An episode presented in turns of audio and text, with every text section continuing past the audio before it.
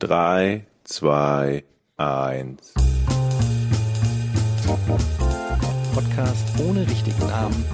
Die beste Erfindung des Planeten. da muss ich lachen. Zu 80% Fake. Nackt und auf Drogen. Podcast ohne richtigen Namen. Podcast ohne mich, wenn das hier so weitergeht. Ganz ehrlich. Du hast nicht ernsthaft versucht, Tiefkühlpommes in der Mikrowelle zu machen. So Leute, ich steige hier direkt mit dem Hot Take ein. Trauben in Schokolade. What the fuck? Rosinen. Nee, Trauben. Sicher Wie Rosinen. Du kann, was ist das für eine Antwort auf meine These? Naja, Trauben, Trauben sind ja sind- Rosinen. Genau. Trauben sind Rosinen? Rosinen sind Und ehemalige Rosinen Trauben. sind ehemalige so. Trauben. Im Ernst?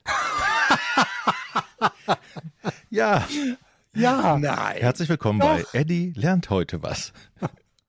Wo, wo, wo, Das wo, Dätchen. wo. Das höre ich gerade zum ersten Mal. Rosinen sind, was sind das, vergammelte Trauben oder was? Ja, Getrocknete Trauben. getrocknete Trauben. Geschrumpelt. Aber die sind doch viel kleiner. Rosinen sind doch so klein und Trauben sind so richtig groß. Wie soll Ja, das aber wenn Hast die du schon mal getrocknete Tomaten gesehen, verglichen mit Tomaten? So ein bisschen, als ob jemand die Luft so rauslässt. Ne? So, Genau. also so eine Luftmatratze. Moment, Rosinen. Aber ich mag Trauben und ich hasse Rosinen. Ja, ich mag auch keine Rosinen und liebe Trauben. Wie kann das sein? Der was Geschmack verändert ist, sich denn währenddessen? Der Geschmack ist dann irgendwie anders. Die werden so eklig süß, dann die Rosinen. Ähm, Ich finde, mein Problem mit Rosinen ist auch immer, ich kann nicht, ich- ich kann, also Rosinen sind für mich auch ehrlich gesagt eine Art verwandt mit Popeln. Deswegen esse ich die besonders gerne. Aber die kannst du ja auch frisch direkt aus der Nase holen, die musst du ja nicht. Ja, aber da musst du dann oft, also du brauchst ja auch genügend Quellen für. Nachbarn, das stimmt Freunde. natürlich. Man muss auch selber rollen und so. Ja, aber also es gibt ja diverse Schokoladen, die Trauben drin haben oder Rosinen. Ich mach das noch unter ähm, steht denn da Trauben drauf auf der Packung oder steht da oder steht da Schokolade mit steht da drauf Schokolade mit Weintraube oder was steht auf der Packung? Ja, es gibt doch so Traubenuss zum Beispiel. Traubenuss, okay.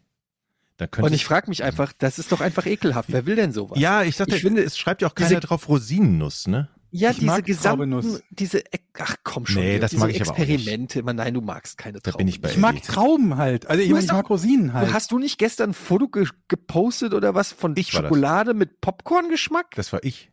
Das Du war, warst das war sehr lecker. Da war Popcorn drin tatsächlich. Aber bleiben wir mal bei den, bleiben wir bei den Rosinen. Eddie, ich bin da total bei dir. Es gibt ja immer im Supermarkt so ein, so ein, ja, so eine Schrabbelkiste, wo die allen, allen Quatsch reinschmeißen, den die eigentlich nicht verkaufen. Und da findet man eigentlich immer 10, 20 oh, Moment, Verpackung. was? Es gibt, eine, Sch- es gibt einen Wühltisch im Supermarkt? Ja, oftmals Mhm. gibt's doch so eine, vor der Theke so einen runden Bastkorb, wo dann reduzierte Ware drin ist und da findet man immer Schokoladensorten, die keiner will. Hm. Rosinen mit, ja, oder Bounty Trauben. zart bitter. Genau. Ja, genau. Wir können ja hier mal so die großen Schokoladensünden besprechen. Zartbitter zum Beispiel. Das geht nicht. Was, das ist zum Kochen okay, aber doch nicht zum normalen Genuss. Okay, wann hast du das letzte Mal mit Zartbitterschokolade gekocht? Ich, ich habe selber noch nicht mit Zartbitter Okay. äh, gekocht, aber ich weiß natürlich, dass- das benutzt wird beim Backen von irgendwelchen Sachen. Wäre nicht blöd. Mhm.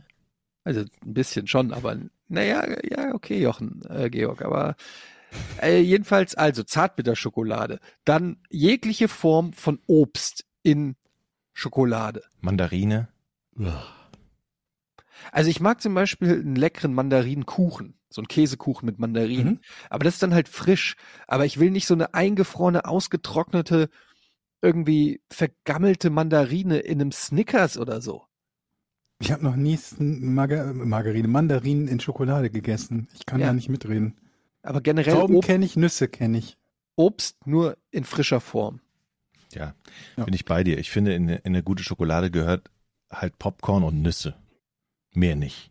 Popcorn. Popcorn. Mhm. Ich, ich es gibt skeptisch. ja, es war ich meine, diese Experimente sind ja älter. Ne? Popcorn ist jetzt okay, das Ende der Fahnenstange vielleicht, aber es gab ja sowas wie hier äh, Cornflakes in Schokolade, Keks in Schokolade, es gibt Gibt's Oreos in Schokolade, ja, gibt's alles immer noch. So ist also eigentlich ein logischer Schritt, dass man Popcorn versucht. Ich frage mich, wird's irgendwann zum Beispiel auch sowas wie Nachos oder Chips, ungarisch. Mhm. Aber das passt, aber würzig, süß geht ja auch nicht. Ja, das kombiniert nicht so richtig auf geschmacklich. Ne? Scharf und, und süß. Hm. Gab's da nicht neulich irgendwie so eine fiese Pizzasorte, wo so irgendwas, was war denn da drauf?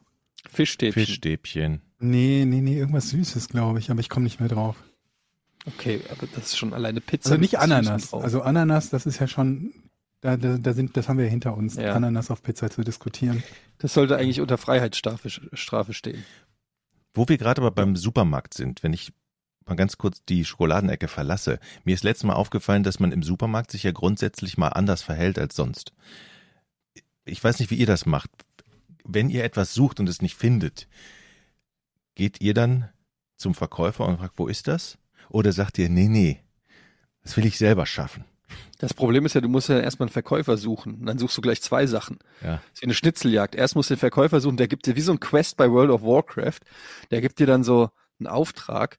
Irgendwie, so, ja, erstmal musst du die, die, den Questgeber finden und dann sagt er dir irgendwie, ja, du musst irgendwie, Hol die Kerzen. ja, hol die Kerzen oder bring mir zehn Wolfspelze und dann kannst du erst, weiß ich nicht, Mayonnaise kaufen oder Ist das so unangenehm? Ich weiß, ich habe da irgendwie eine, eine psychische Belastung in Supermärkten, dass ich die Leute nicht ansprechen möchte, weil ich denke, ich nerv die, störe die. Oder ich sag auch, eigentlich musst du so schlau genug sein, das selber zu finden. Ja, das kann ja nicht so schwierig sein. Im Supermarkt, was war denn das, was ich letztes Mal gesucht habe? Genau, das war ähm, Zitronengras. Nie, nirgendwo Ja, gefunden. Ja, aber das, ja, natürlich, wie, das weiß ja auch kein Mensch. Das ist ja nicht jetzt irgendwie, wenn du jetzt gesagt hättest Klopapier, da würde ich sagen, okay, come on, das schaffst du vielleicht. Aber Zitronengras, ich weiß nicht mal, was das ist. Zitronengras. Das ist so eine Pflanze, die schmeckt nach Zitrone. Ich kann mir vorstellen, was Stück es Holz. ist, Jochen, anhand der äh, textlichen Ah, okay. Beschreibung, aber ich Ja. wüsste jetzt nicht, wo es im Supermarkt ist. Ja, eigentlich Wenn ist es es über, wenn's überhaupt im Supermarkt Ja, ist, das oft- hat ja auch nicht jeder Supermarkt. Ja, oder? die meisten haben es nur getrocknet. Frischen, Zit- frische Zitrone, das kriegt man dann relativ selten im Supermarkt. Das muss schon, aber ich traue mich dann nicht, die Leute zu fragen. Oder ich ja aber möchte sie gerade nicht dann fragen. solltest du doch fragen, wenn ja, nicht mal mit Sicherheit aber weißt, ich es rede ja über meine psychischen Probleme im Supermarkt mit euch. Ich entweder ich möchte gerne jetzt Verständnis haben, also das wäre jetzt mein Wunsch, wo ihr sagt, okay, Jochen, das können wir verstehen. Aber ich habe kein Problem damit, Leute zu fragen. Wenn ich einen sehe, wieso soll ich eine halbe Stunde suchen, wenn der mir, das ist einfach Zeitersparnis. Ja. Der kann mir das sagen, in, in, in ein paar Sekunden weiß ich, wo es ist, anstatt selber da irgend 30 Minuten lang. Mir ist doch scheißegal, was irgendein Lulli im Supermarkt denkt. Und je öfter ich dann Bin ich, äh, ist ja nicht jemand, der anonym auf Twitter mich beleidigt, sondern einfach irgendjemanden. Ja, ich weiß auch nicht, was im Supermarkt nicht mit mir schon. stimmt. Ich Ja, weiß es nicht. schon. Ich weiß es nicht. Und dann renne ich den Gang rauf und runter, will auch keinen fragen. Und je öfter ich dann rauf und runter renne, desto mehr mache ich mir darüber Sorgen, was könnte der Hausdetektiv in dem Moment über mich denken. Dann denke ich immer so, gucken denn die Leute, weil ich schon wie Tom sechsmal, Hanks im Flughafen, oder? weil ich schon sechsmal den Gang runter, rauf und runter gegangen bin, dann denke ich mir, die beobachten mich alle. Dann machen die langsam das Licht aus und Jochen ist immer noch da, Zitronengras. Ja, und dann gehe ich oftmals einfach dann raus und sage, okay, dann habe ich es halt nicht Heute kein gefunden Zitronengras. und gebe einfach Zugriff, auf. Zugriff. Ja, aber ich weiß, was du meinst. Es ist so, äh, diese, übrigens, das kenne ich, diese Paranoia vor dem Kaufhausdetektiv. Jetzt im Supermarkt habe ich das weniger, aber es gibt das schon, dass ich mal irgendwo in einem Laden bin, sagen wir mal jetzt irgendwie in Saturn oder Mediamarkt oder irgendwie so, und ich mir dann immer denke, okay, wenn ich Kaufhausdetektiv wäre, dann würde ich mich auf jeden Fall beobachten, weil ich halt verhalte mich so verdächtig gerade. Ich gehe hier rein, offensichtlich ohne klares Ziel, höre mir gerade hier irgendwelche Kopfhörer an, dann gehe ich rüber, teste zwei, drei Taschenrechner, gehe rüber in die Staubsaugerabteilung, mach den an und aus, guck mal unten in, den, in die Staubsaugeröffnung und dann gehe ich hoch und stehe bei den DVD-Angeboten. So, und wenn du das dann irgendwie als Kaufhausdetektiv siehst, dann denkst du doch irgendwie, ich versuche mich langsam an die Beute ranzupirschen. Ja. Was weil- ist denn deine Beute in dem Nee, Szenario? in dem Fall, in dem Szenario wären es dann einfach, dass ich DVDs klauen will. Mhm. Das ist ja lame, die sind ja gar nicht teuer. Ja, aber deshalb kann man sie so leicht klauen. Hm. Oder Hm. auch in der Drogerie, wenn ja, man aber was, was würdest du denn klauen? Du kannst ja nicht einen Flatscreen 75 Zoller klauen. Nee, nee, das ist eine gute Frage, was ich klauen würde, weiß ich gerade nicht. Herr, entschuldigen Sie, Herr, äh, was haben Sie da unter Ihrem Pulli? Ist das ein Staubsauger? Nein, mit dem bin ich schon hier reingekommen. Was ist denn wohl das teuerste, abgesehen von ich Geschenkgutscheinen? weiß, ich, ich weiß nicht, welche Größe meine Staubsaugerbeutel haben, deshalb habe ich meinen Staubsauger mitgenommen.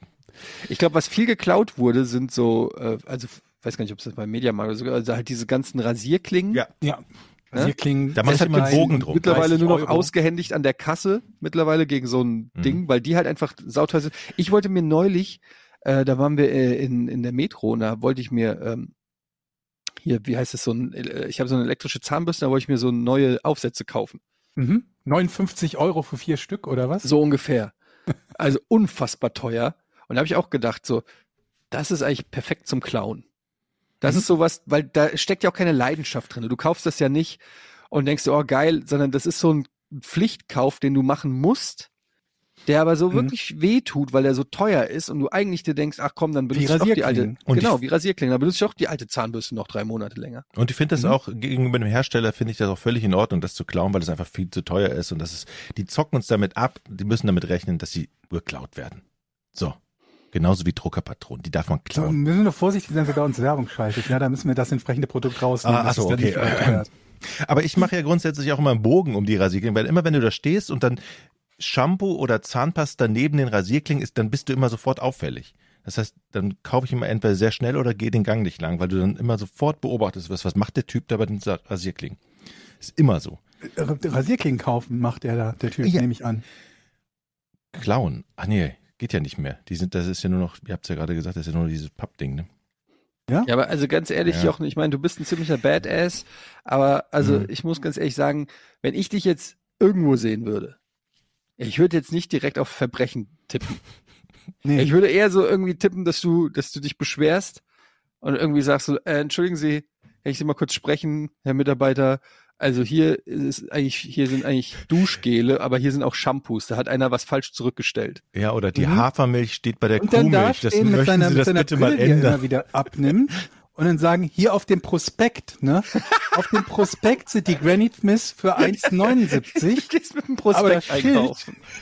Ey, wirklich mit dem Prospekt zum Mitarbeiter. Entschuldigen Sie, wo finde ich diesen Saft? Ja, aber es gibt ja immer Leute, die mit ihren Wochenprospekten vom immer da, da durch die Reihen gehen mit ihrem Kugelschreiber und das ankreiden, ankreuzen und nur nach Prospekt einkaufen für die Angebote. Macht ihr das auch? Nee, aber also meine Mutter auf jeden Fall guckt sich diese Prospekte an und überlegt sich, was sie daraus haben möchte, ja.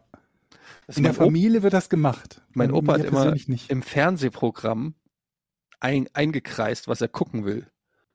In der Er Prisma? das komplette, also die komplette Fernsehzeitschrift war eingekringelte Sachen. So 17.45 Uhr, dann, was weiß ich, unsere kleine Farm, was, was, äh, irgendwie äh, alles einge, angekreuzt. Vernünftig. Vor allen Dingen, wenn- wenn du dann die Fernsehzeitung hattest zu dem Zeitpunkt, wo sie quasi alle Sender auf so einer Doppelseite hatten. Das ging ja dann irgendwann auch nicht mehr so richtig, Ja. richtig gut. Und dann direkt sehen kannst, aha, um 15 Uhr geht's los und dann um 16 Uhr umschalten auf Pro 7 und so. Das war aber auch so ein richtig langer Prozess. Also der hat sich da wirklich einen Nachmittag dann hingesetzt. Die kam dann, was weiß ich, immer montags, ich weiß nicht, hört zu oder so. Und dann hat er sich da hingesetzt und dann wirklich einmal die gesamte Woche durchgearbeitet. Von morgens bis abends jeden Sender abgeklopft, Kreise Macht man gemacht. sowas nicht auf dem Klo? Das ist doch her- hervorragend fürs Klo. Da nimmt man sich dann die Prisma oder wie die immer hieß, die Beilage zu der, war das Beilage zu der zu? Ich weiß Ja, nicht. mehr. äh, bei, Und nimmt sich mit aufs Klo mit dem Kugelschreiber und sitzt dann da. So.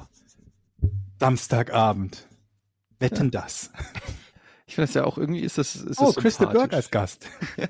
Zur Abwechslung mal. Was macht der eigentlich? Gibt's? Wo wir, ganz kurz, wo wir gerade bei Verbrechen sind. Was würdet ihr machen, wenn The Purged ist? Also The Purged kennt ihr, ne? Ja. Das ist diese eine Nacht, wo Verbrechen nicht bestraft werden. Würdet ihr das überhaupt für irgendwas nutzen? Also ich glaube, wir müssen Jochen noch ein bisschen abholen. The Purge ist ein Film, ein Horrorfilm. mhm. Und da geht es darum, wie Georg gerade gesagt hat, dass äh, äh, eine Nacht lang alle Verbrechen erlaubt sind. Das hatten wir schon mal hier, glaube ich. Hm. Ja, in der, in der Hoffnung, also in dem Film wird, äh, wird das so erklärt, dass dadurch die Kriminalitätsrate an allen anderen Tagen quasi komplett sinkt, ähm, weil natürlich alles Illegale passiert in dieser Nacht und danach nicht mehr. Mhm. Und es, es endet meistens darin, dass die Leute sich zu Hause verschanzen und irgendwelche äh, Mördertrupps durch die, durch die äh, Und Straßen dann doch jemanden reinlassen, der sie Ja. umbringen will. Genau. Also was würden wir in, in der Purge Night machen, ja? Also Regel Nummer eins ist natürlich, du wirst wahrscheinlich nie, egal was die Leute machen, jemanden umbringen, weil das bedeutet nur, dass du bei der nächsten Purge-Nacht auf dessen Liste stehst. Hm. Also nicht auf dessen, den du umgebracht hast, aber Familie, Freunde, Bekannte und so weiter und so fort. Aber also ich kenne die Filme und ich denke immer so, in den Filmen sind eigentlich immer die am sichersten, die selber umbringen. Also die, die irgendwo sich verschanzen und zu Hause hoffen, dass es vorbeigeht, die sind immer die Opfer. Aber wenn du Ja, einfach der Typ bist, der mit der Gatling Gun auf dem Jeep durch die Straßen fährst, Ja, aber das ist ja die, die Auswahl des Films. Es wäre ein verdammt langweiliger Film, wenn jemand zu Hause wäre und nichts würde passieren. Und die würden Ja. da sitzen und Scrabble spielen, bis am nächsten Tag die Sonne wieder aufgeht. Das wäre ja jetzt nicht so der geile Kinofilm. also du meinst, die gibt's aber auch, ja? Ja, ich glaube, das ist die Mehrheit, die dann zu Hause sitzt und wo halt nichts passiert.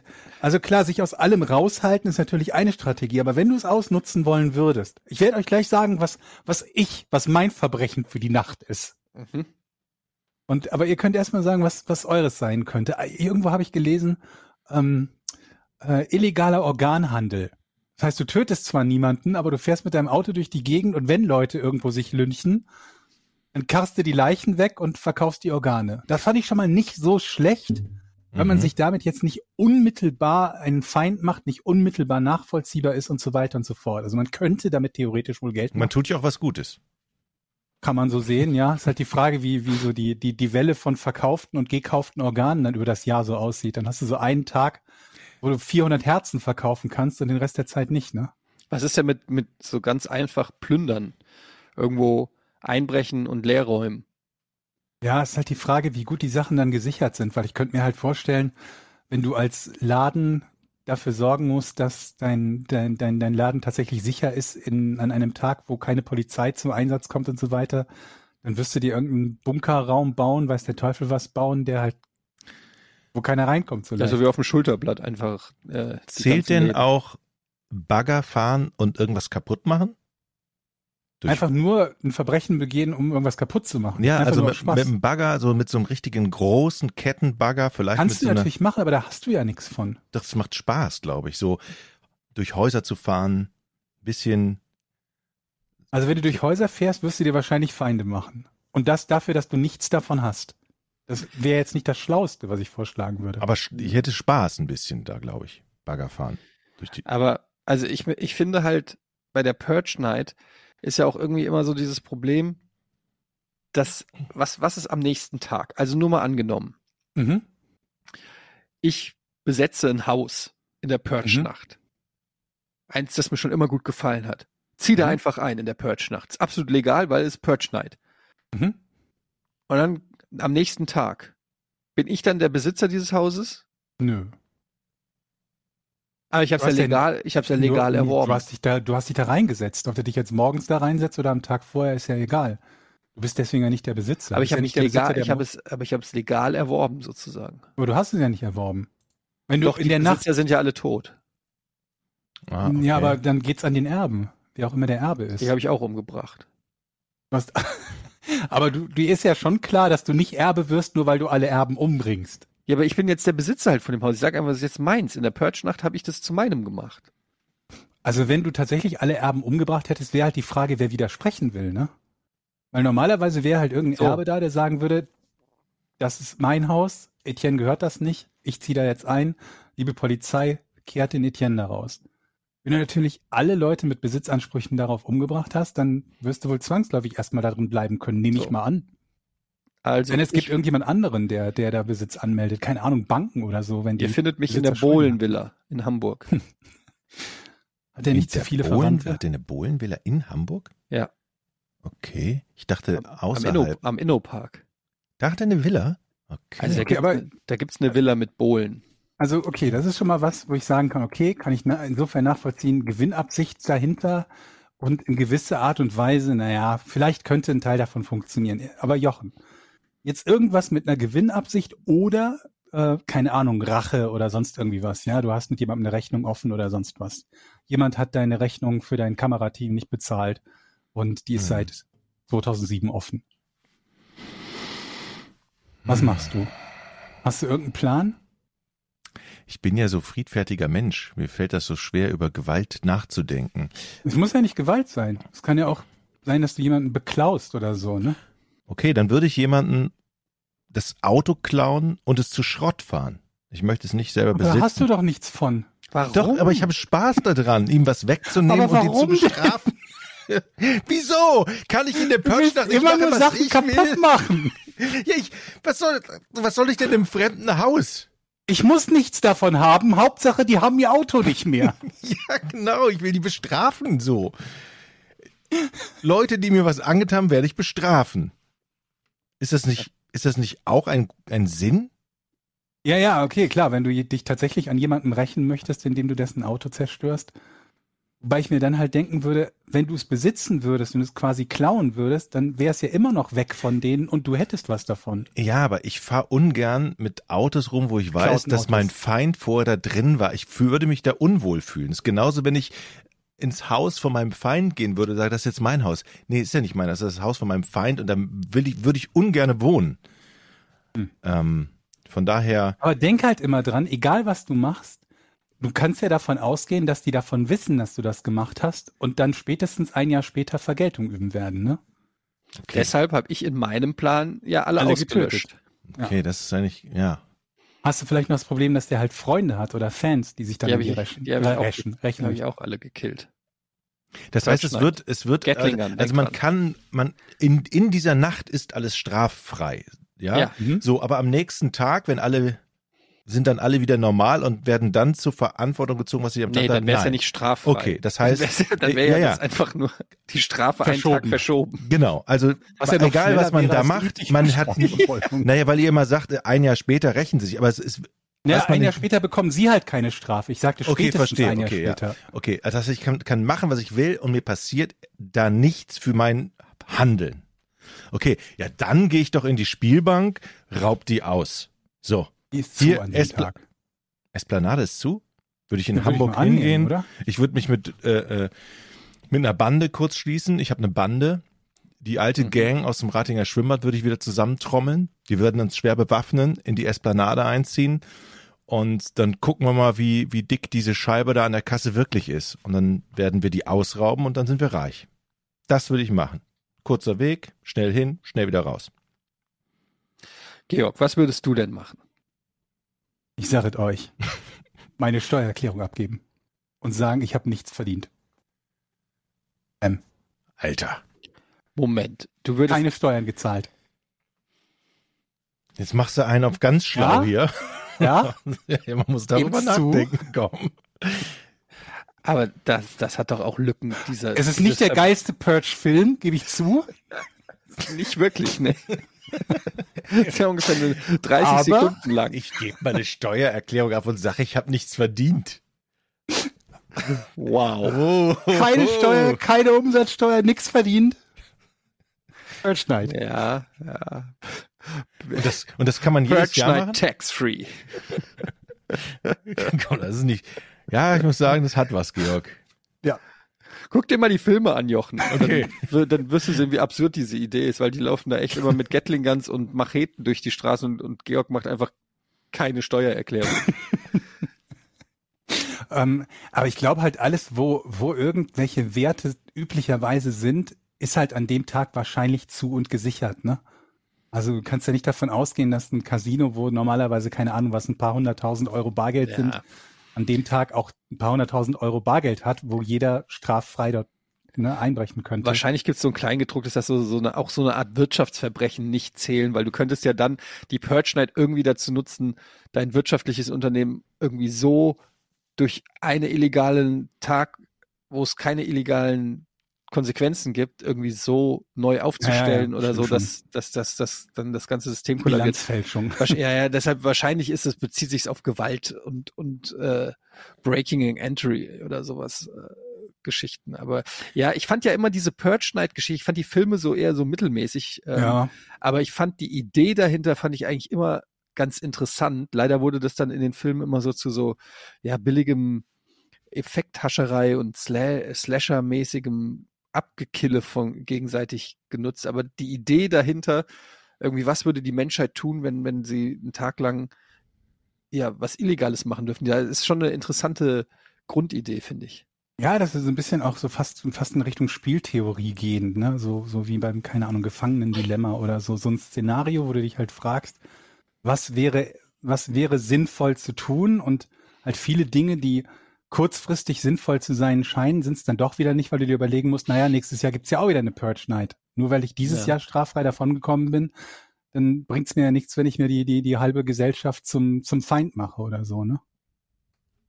Apropos Spiel, wir müssen über äh, eine Ankündigung reden hier.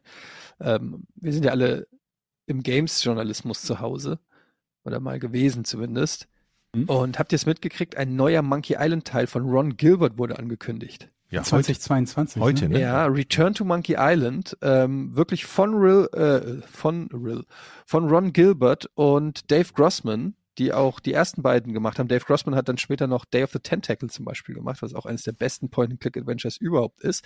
Mhm. Und ähm, ja, das Ganze kommt noch dieses Jahr raus, ist schon seit über zwei Jahren in Entwicklung. Und ich muss sagen, das ist echt mal, also für mich als jemand, der mit Monkey Island wirklich groß geworden ist und das ja in, in meiner All-Time besten Liste von allen Spielen ist, muss ich wirklich sagen, ist das eine, eine krasse News, die mich gestern richtig gefreut hat, mir so einen richtig kleinen Euphorieschub gegeben hat, den ich schon Hat lange nicht mehr so gespürt habe. Hat nicht Hannes äh, Monkey Island in der Unreal Engine mal nachgebaut? Der hat mal sowas gemacht, ja, tatsächlich. Du, jetzt, wo du sagst, ich ich erinnere mich. mega ja. beeindruckt von war und mir dachte, wie, ich wüsste nicht mal, wo ich da anfange und Hannes hatte irgendeine Szene in der Unreal Engine nachgebaut. Gucken wir noch Der- mal nach. Also hat er ich meine, gemacht, da doch, weiß ich von. noch. Ja, der hat, äh, der hat Monkey Island 2, glaube ich, in der Unreal Engine nachgebaut damals. Aber Also schon auch schon wieder zehn Jahre oder spontan- noch länger her. Mir fallen spontan zwei Dinge beziehungsweise drei Dinge dazu ein. Eins ist, dass die, die Lucas äh, Film Games hieß es anfangs, dann wurde es Lucas Arts Adventures auch mein Einstieg in diese Adventure und in die Spielewelt waren. Bei mir war es aber sogar noch ein bisschen vorher. Manic Mansion und äh, Zack McCracken, Zack McCracken vor allen Dingen. Mhm. und ähm, dann später halt Monkey Island und so. Die zweite Frage ist, sind sowas wie Point-and-Click-Adventures heute noch zeitgemäß? Weil ich, die sind ja nicht ohne Grund vor 15 Jahren mehr oder minder vom Markt verschwunden und ausgestorben. Und drittens, sind sie vielleicht doch wieder zeitgemäß, weil das eines der wenigen Genres ist, die sich nahezu verlustfrei, wenn man zumindest die älteren äh, Spiele sich anguckt, auf Mobilgeräte umsetzen ließen. Das ist ja quasi prädestiniert für Mobilgeräte, ohne dass man dafür so ein billiges kleines Spielchen mit Pay to Win bekommt. Oder? Seht ihr das anders? Also ich, ich sag mal so, natürlich wirst du jetzt wahrscheinlich mit, ähm, mit Point-and-Click-Adventures nicht mehr in Verkaufsdimensionen wie ein Call of Duty oder so kommen. Ne? Mhm. Ja, Aber okay. natürlich sind die auch um einiges günstiger in der, in der Entwicklung. Äh, Also ich kann mir schon vorstellen, dass Ja. man, dass man damit Profit machen kann als, als Gaming-Studio, äh, als Publisher, gerade, also wenn du so einen Namen hast wie Monkey Island. Äh, ich Mhm. persönlich, also ganz subjektiv gesehen, liebe die immer noch, auch die alten, auch ich habe hier Thimbleweed Park gespielt, das war das letzte Spiel von Ron Gilbert, was ähm, äh, auch ein tolles Point-and-Click-Adventure ist, was so auch auf dem gleichen Look and Feel der alten LucasArts Adventures aufbaut. Kannst Und auch ich, geil mit den Kindern spielen, ne? ja, und es ist einfach irgendwie gerade im Zeitalter, wo ja Spiele einfach grafisch bombastisch aussehen und teilweise jedes Spiel wie so ein Blockbuster daherkommt, jetzt mal von den Indie-Spielen abgesehen, finde ich das so super entschleunigend. Ich spiele gerade mit dem Simon auf Rocket Beans, Let's, auf unserem Rocket Beans Let's Play Channel spiele ich gerade Monkey Island 1 wieder zusammen als Let's Play und es macht sowas von Spaß. Also wirklich, es ist, es ist, äh, Ich vergesse bei sowas ja die Lösung immer, ne? ja, ich auch. Das ist macht das das euch? Gute. Das ist das Gute daran. Man erinnert sich so immer so ein bisschen, weiß. war hier nicht irgendwas mit, ah, wie waren das nochmal? Pepper aber- hat sich immer die Lösung gemerkt, ne? Also unser Ex-Kollege Pepper, der hat irgendwie, ich beim, was war das, Zack McCracken oder sowas wir gespielt haben, und er kannte Schritt für Schritt die Lösung, wann, wann war das?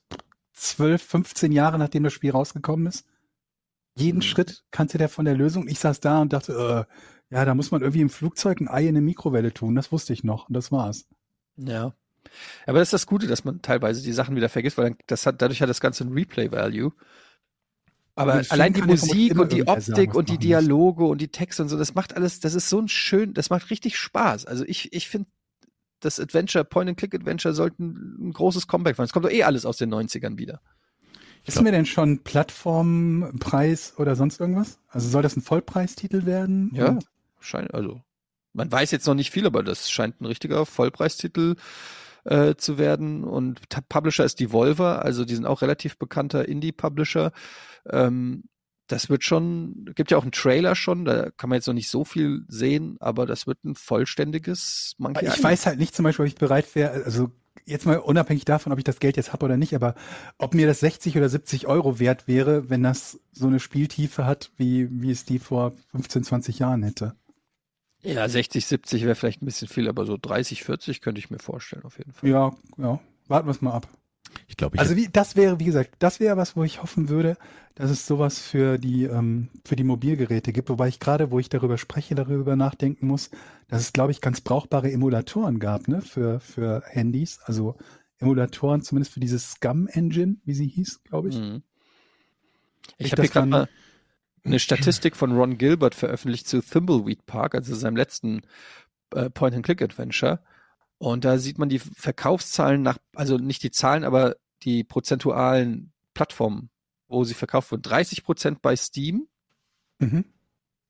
ähm, Galaxy of Games 6,1 Prozent, das wäre ja auch PC, Apple 13,6 Prozent, Microsoft 10,2, das beinhaltet auch Xbox dann, Sony 3,5 Prozent, Google, also Android 3,7 Prozent, also nur 3,7 Prozent. Krass wenig, ne? Ähm, Oder auch- krass viel PC, wie man, oder, ja. oder Man könnte Computer wahrscheinlich halt. Apple noch dazu rechnen, ist ja die Frage, ob das dann die Leute auf dem Mac oder auf dem iPhone gezockt haben. Aber selbst wenn man es zusammenrechnet Stimmt, ja. mit Google, wärst du so bei ähm, 18 Prozent für bestenfalls nur Handheld und 32,4 Prozent, also der größte Teil tatsächlich für Nintendo Switch. Ach, Switch.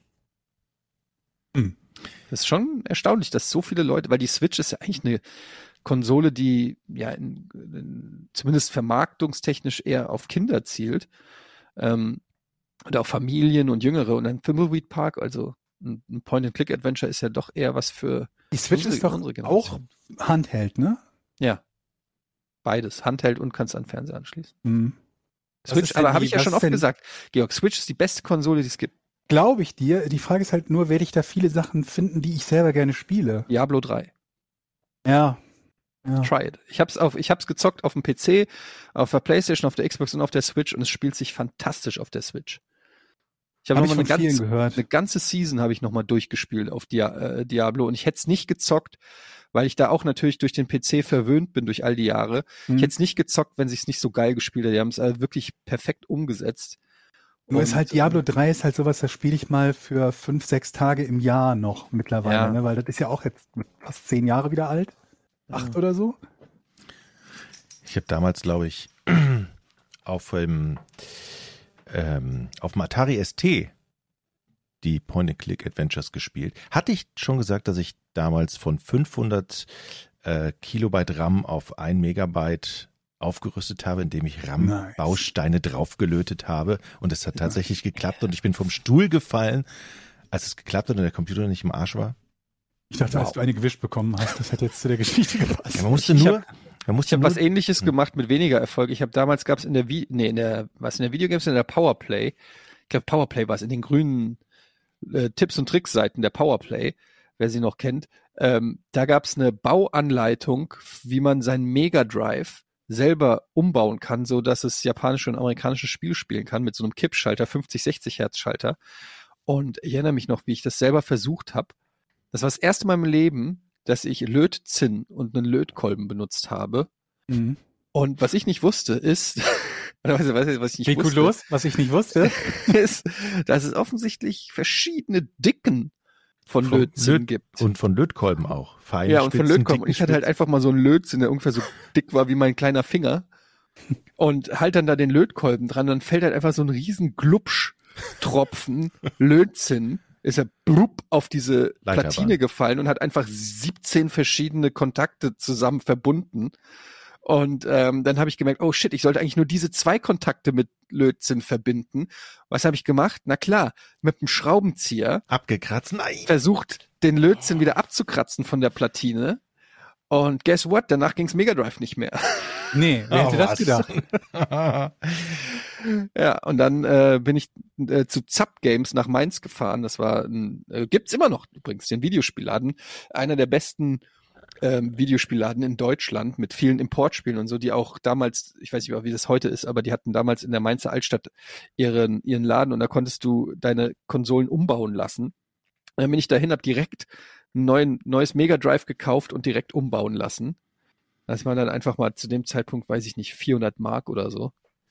Ähm, was äh, für einen Teenager dann doch viel Geld ist. Beim C64 konnte man ja auch rumschrauben, glaube ich. Da konnte man hinten zwei, da gab es ja so eine RS232-Schnittstelle für den Drucker. Wisst ihr noch, diese flache äh, Schnittstelle hinten. Und wenn man zwei Kontakte mit einem Schalter verbindet, mit so einem Kippschalter, glaube ich, äh, dann resettet der Rechner sich. Also musste man so zwei Kontakte zusammenlöten, hinten Schalter dran schrauben. Ah, das war schön. Und ein EEPROM zum Schnelllade-EEPROM. Was ist nochmal ein EEPROM? Äh, das ist so ein, so ein Speichermodul, glaube ich, so ein elektronisches Speichermodul. Was irgendwie Ist sicher, programmierbar dass das es ist. EEPROM heißt? Es ist Ja, doch. Ich meine, ja, es ist so, man, man kann sogar programmieren, glaube ich. Ach, ich Electrical wundert, dass du einen ST hattest. Du Ja. hast doch auch einen 64er, ne? Ja, ich hatte einen 64er und dann habe ich gedacht, ey, und dann habe ich mich intensiv mit der Materie auseinandergesetzt. Nee, ähm, Und dann kein Amiga, sondern kein Amiga ST? tatsächlich ST, weil der auch in der Lage war, besser Musik zu machen und so. Und ich wollte irgendwie. Der hat eine MIDI-Schnittstelle, aber ja, und ich habe mir eingebildet, ich könnte dann Wow, irgendwann wow, mal wow, wow, warte, warte, warte. Was soll das heißen, programmieren. dass von Jochen MIDI-Musik existiert Nein, aus den 80ern von Jochens Band? Hast du dein Korg-Keyboard angeschlossen an den Atari ST? mein Korg-Keyboard? Ja, war doch immer Korg oder wie die Marke da hieß. Achso, keine Ahnung. Nee, nee. Aber Schade. man, kon man konnte tatsächlich Musik abspielen. Ich weiß noch, das erste Lied, was da drauf lief, war Mike Oldfield, irgendwas. Ey, das, Moment, das waren ja zwei verschiedene Dinge, ne? Diese MIDI-Schnittstelle und das Musik Ja, ja. abspielen konntest du ja auch Ja. auf dem, auf dem Aber Amiga. das erinnert mich so an die Zeit, wo du äh, beim ersten PC dann eine Soundblaster 16 Karte drinne hattest oder so. mhm. Und ich weiß noch bei jedem Spiel immer diese Konfigurationsscheiße. Und äh, hattet ihr das auch damals? Ich weiß noch, erster PC war dann immer mit der Bootdisk, Mhm. damit du genug äh, RAM freigeschaufelt hast, damit die Spiele laufen. Ich war super spät bei PC. Ich war lange beim Amiga, dann war ich noch beim Amiga 1200, der quasi der Nachfolger vom 500er mehr oder weniger war, sich aber nicht mehr verkauft hat. Und ich bin, glaube ich, erst späte 90er dann wieder zum PC gekommen. Und dann gab es Ja. doch immer irgendwelche, wenn man sobald man eine neue, irgendwas Neues eingebaut hat, IRQ, IRQ-Konflikte oder so, ne? Dann startete das DOS nicht, weil irgendwie ein IRQ-Konflikt war. Und dann musste man irgendwie im, ach, das war völlig irre.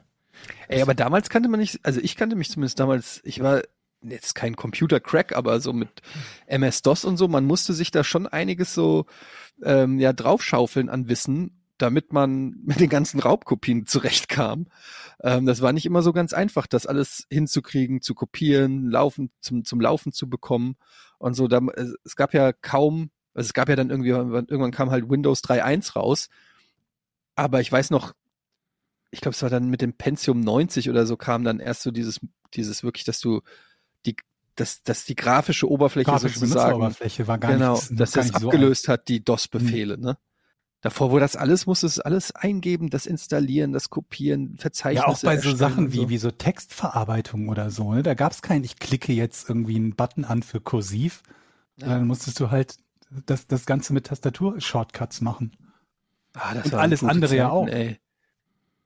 Ich weiß noch damals, da habe ich wirklich Raub- Smart Drive Exe slash X und so. Weiß ich noch, die ganzen. Der Amiga hatte eine grafische Benutzeroberfläche, hat sich aber überhaupt nicht durchgesetzt. Ich habe Raubkopien mir machen lassen vom Kumpel aus der Schule von so 3D-Cut-Programmen und die waren richtig viel wert. Da habe ich von irgendjemandem Mhm. immer so 400, 500 Mark gekriegt tatsächlich. Du hast die verkauft, hast du, glaube ich, schon mal erzählt. Ich habe die, ich hab die verkauft. Ich, hab den, ich war der Mittelsmann. Ich hatte, immer, ich hatte immer einen, der gesagt, ich brauche jetzt das und das Programm und ich hatte einen in der Schule, der Was du hatte da für immer einen alles. verfluchten Ärger hättest bekommen können, ne? Ich war aber auch, ich war dick im Raubkopiegeschäft. Also ich habe nicht Geld damit gemacht, aber ich habe einfach, äh, ich hatte eine, ich hatte fürs Super Nintendo und fürs Mega Drive hatte ich eine Kopierstation. Das war der Next Level Shit. Das war eine, also das war ein Ding, das konntest du sowohl fürs Super Nintendo als auch fürs Mega Drive benutzen. Und du konntest, das, hat- das hatte noch ein Diskettenlaufwerk und ähnlich wie man das vom Amiga oder vom C64 kennt, hatte ich eine Diskettenbox mit Super Nintendo und Mega Drive Spielen. Und Das dann hast du geil. diese, das Ding da aufs Mega Drive gesteckt, dann die Diskette rein. Und ich hatte halt hunderte Mega Drive und Super NES Spiele damals. Heutzutage ist das natürlich alles ein Klacks, weil Emulatoren kannst du Mhm. bei Amazon kaufen mit irgendwie 40.000 Spielen drauf für 70 Euro. Ja, ja, klar, aber Aber damals war das halt, ich glaube, dieses Gerät hat mehrere hundert Euro gekauft. Ich habe das von meinem äh, Kumpel Maxim damals abgekauft, der das irgendwo aus Russland, äh, keine Ahnung, durch über die Grenze geschmuggelt hat. Ich weiß es nicht. Aber auf jeden Fall, ähm, das war der Next Level. das heißt, Shit. du hast die Konsolenspiele dann auf Disketten gehabt. ich ja? hatte Konsolenspiele auf gespielt. Disketten. Ja, Das ist geil. das war wirklich, das war krass. Äh, Das Problem war, ähm, es nicht so leicht war, mit irgendjemandem irgendwas zu tauschen, weil wer hatte schon noch so ein Ding? Mhm. Ähm, und deshalb gab es halt einmal quasi so zu dem Ding dazu irgendwie hunderte Spiele und dann war es Aber haben denn da an diese- relativ also schwer weiß- da ranzukommen. Dass je nach Konsole die Konsolenspiele teilweise über 100 Mark gekostet haben, weil die immer irgendwelche Ja. Cartridges und sonst was waren. Sprich, wenn so Richtig ein teuer. Laufwerk ein paar hundert kostet, dann hast du das ja quasi bei drei, vier Spielen schon wieder drin, ne? Genau, exakt. Manche Sachen haben manchmal dann gebackt oder nicht funktioniert. Ein Spiel, Spielstand ist mal, generell war das alles eine sehr wackelige Angelegenheit, aber dafür waren da dann zum Beispiel auch so schon Spiele dabei, die es eigentlich nur in Japan gab, aber schon gecrackt mit englischen Texten und so. Und das war halt auch ganz geil, dass ich dann irgendwelche äh, japanischen Rollenspiele spielen konnte, die nie in Deutschland oder in Amerika erschienen sind. Ähm, Ich weiß, ich hatte für ein C64 hatte so ein Cartridge, das man hinten reinsteckt. Ich, will, ich bin Mhm. mir nicht sicher, es gab Final Cartridge, aber ich weiß nicht, ob das auch das war, was ich hatte. Die hatten teilweise so Schnellladeroutinen drin, dass du dann die, die, die, die Spiele speichern konntest und die x-mal so schnell geladen haben. Aber auch so, ein, so eine Art Ingame-Menü, dass du dann so einen Knopf gedrückt hast und konntest bestimmte Werte suchen, äh, die gerade im, im Speicher drin waren und diese Werte verändern. Und so konntest du dann bei den meisten Spielen halt nahezu beliebig cheaten oder Texte ändern oder sonst irgendwas machen. Das war auch ganz lustig. ja, dann gab's ja noch für Super Nintendo das quasi das Action Replay. Kennt ihr das noch? Das dürfte auch so was ähnliches gewesen Ja, ja, sein. genau. Das war auch so ein Cheat-Modul. Ich hatte das nie. Ich fand das auch immer irgendwie ein bisschen lame. Ähm, aber damit konntest du dann, weiß ich nicht, das hast du dann zwischen das Modul und die Konsole gesteckt. Und dann konntest du dir, weiß ich nicht, bei Super Mario 100 Leben geben oder dich äh, unbesiegbar machen oder so.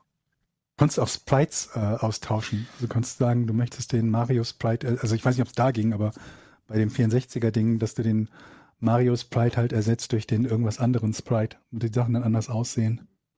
Oh, das war echt so eine geile Zeit. Das ist wirklich das goldene Zeitalter der Computer- und Videospiele so ein bisschen gewesen. Und ich muss echt sagen, ähm, ich bin sowas von froh, dass ich das noch irgendwie äh, mitbekommen habe. Also wirklich als Zeitzeuge aktiv sozusagen in dieser Szene gezockt habe und das gelernt habe und so, weil da auf, ich glaube, dass das gut ist, um auch heutzutage Spiele zu schätzen oder einordnen zu können. Ich weiß es nicht. Wahrscheinlich ist es auch so ein Verklärtheitsding, aber, Aber ich finde, ganz ehrlich, also ich, ich gebe dir recht, also ich finde das auch geil, bei solchen Sachen mit dabei gewesen zu sein.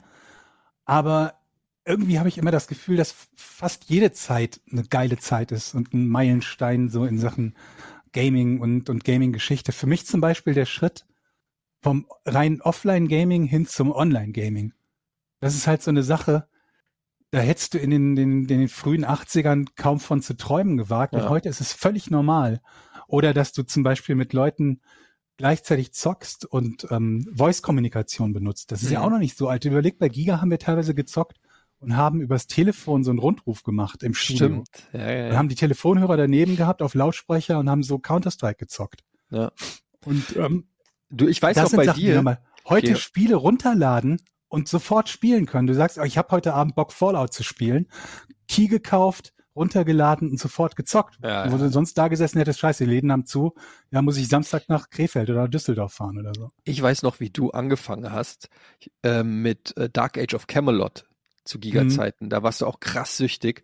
Und das war so 2003 der, das war, glaube ich, so dein, ich weiß nicht, ob das dein Einstieg war. Ich weiß, zu der Zeit haben noch hier Kollegen hier, Daniel van Moll und so, die haben ja auch mit Ultima Online dann äh, gespielt. Das, ja, OneSock, Daniel und so. Ich weiß gar nicht, wer da noch alles dabei war. Nicht viele. Das waren, glaube ich. Und Daniel war aber, glaube ich, schon recht erfahren. Der hatte dann da auch irgendwie schon äh, hochgelevelten Charakter. Und Ultima Online war ja im Prinzip so die Mutter aller Online-RPGs, glaube ich. Ne? So, also zumindest Mm, Ja, ja. wahrscheinlich also gab es zumindest- wie immer so irgendwelche kleineren, unbekannteren, die irgendwas an Pionierarbeit gemacht haben. Aber Ultima Online war so der erste große kommerzielle Durchbruch für äh, Online-RPGs.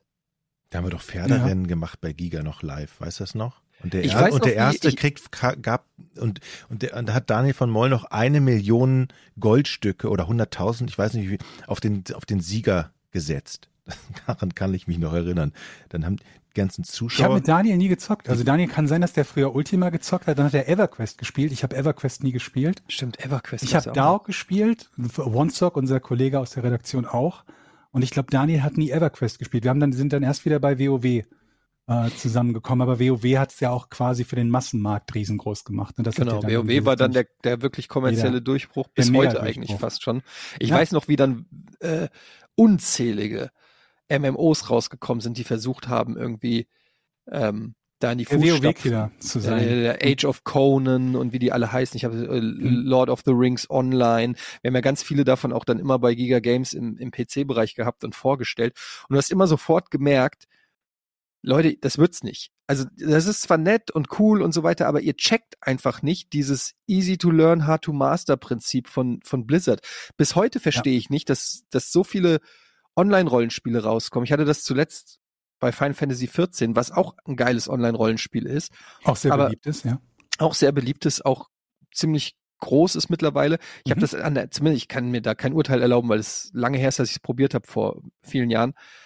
Aber ich erinnere mich noch, dass der Einstieg so viel komplexer und komplizierter war als damals bei World of Warcraft. Bei World of Warcraft konntest du ohne jemals Vorerfahrung gehabt zu haben mit, mit MMOs, konntest du im Prinzip direkt losgehen und es war super simpel. Hier ist, hier ist dein Typ, geh dahin, kill sechs Wölfe. Das Ja. rafft jeder. Und wenn du die sechs Wölfe geki gekillt hast, bist du ein Level hoch und konntest plötzlich die sechs, die nächsten sechs Wölfe oder die nächsten zehn Wölfe konntest du einfach doppelt so schnell killen. Und zack, warst du süchtig. War einfach und idiotensicher und dadurch war es so erfolgreich. Und das Lustige war dann, als dann dieser, dieser Recycling-Wahn anfing, wo man jedes Spiel wieder re-released und auch WoW leider dann irgendwann äh, dazu wurde und man äh, den Classic-Release gemacht hat, dass die Leute sich eingeredet haben, dass das damalige alte WoW irgendwie komplex, schwierig oder schwer Mhm. gewesen sei. Ne? Also ich muss halt deshalb drüber lachen, weil ich vorher, glaube ich, drei oder vier andere MMOs gespielt habe und der Grund, warum WoW so erfolgreich war, war, dass es so, so super simpel und idiotensicher war. Ja. Und wie Leute sich dann im Nachhinein eingeredet haben, oh damals, das war aber noch wir, da braucht man noch 17 Schläge für die Wölfe statt 14. Ich habe ich hab WoW Classic, das kam ja wann vor zwei, drei Jahren, oder wann war das? Mhm. Kam das raus? Ja. Habe ich es auch noch mal probiert und alter Schwede, das hat sich angefühlt wie ein Relikt aus äh, Ja. Also ich habe ja erst gedacht, so, ich steig noch mal ein bei World of Warcraft, so wie früher damals. Ich freue mich schon. Und äh, ich, ich habe so ein paar Stunden gespielt und war so gelangweilt und habe gedacht, okay, das ist ja, das kann ja nicht sein. Also es wollen die jetzt ernsthaft, dass ich diese gleichen Fetch-Quests von damals wieder mache und hunderte von Stunden, die Zeit habe ich nicht, ich bin ja nicht mehr, ich bin nicht mehr 20 ähm, und habe das dann auch wieder zu den Akten tatsächlich gelegt. Das ist ja wirklich Ja. so, dass man ähm, so Erinnerungen von früher hat, die überhaupt nicht mehr stimmen. Also wenn ich mich an meine C64-Zeit erinnere, wo ich denke so, wie geil war Paper, Paperboy oder Mhm. Summer Games oder, spielst du das mal oder wieder und Winter denkst Games so, und dann oh, wow. hat, hat einer noch den Brotkasten, komm, schmeiß mal an, komm, das weiß ich noch. Und dann hast du dir noch die Vorstellung von früher, wie geil das damals war. Dann siehst du die Grafik, siehst das, dann denkst du, oh fuck, das, das haben wir damals geil gefunden. Ich habe das ganz oft, wenn ich meinem Sohn, ich versuche ja meinem Sohn dann immer irgendwelche äh, Spiele von früher näher zu bringen, weil ich will jetzt nicht, dass der mit Battlefield 2042 oder was direkt einsteigt, sondern er soll schon auch ein bisschen äh, ältere Spiele zu schätzen wissen. Aber dann merke ich halt immer so, ja, ey, wir hatten halt damals damals nichts und waren deshalb dann auch dankbar für Fortress of 4 auf dem Game Boy oder so, weil da halt ein Ritter auf dem äh, auf der Packung war und das hat uns dann schon gereicht. Aber heutzutage, wenn die Kids mit Netflix und weiß ich nicht, die machen Netflix an und haben die Auswahl aus 6000 geilen Shows von ihren Favorite Leuten. Es gibt allein Spider-Man für jede Altersgruppe von zwei bis drei in Spider-Man, von vier bis sechs, dann gibt's den Ultima, Ultimate Spider. Du hast so viel Auswahl und dann komme ich hin Oder Star Wars. oder Star Wars, ja. Und dann komme ich dahin und äh, sag so, hier, also hier, guck mal, dieses Spiel, ähm, das nennt sich Outrun. Ähm, das haben der, dein Vater hat das gespielt bis zum Abwinken. So, check das mal aus. Und mein Sohn spielt es und denkt sich nur, okay, wie lange muss ich das noch machen, Papa?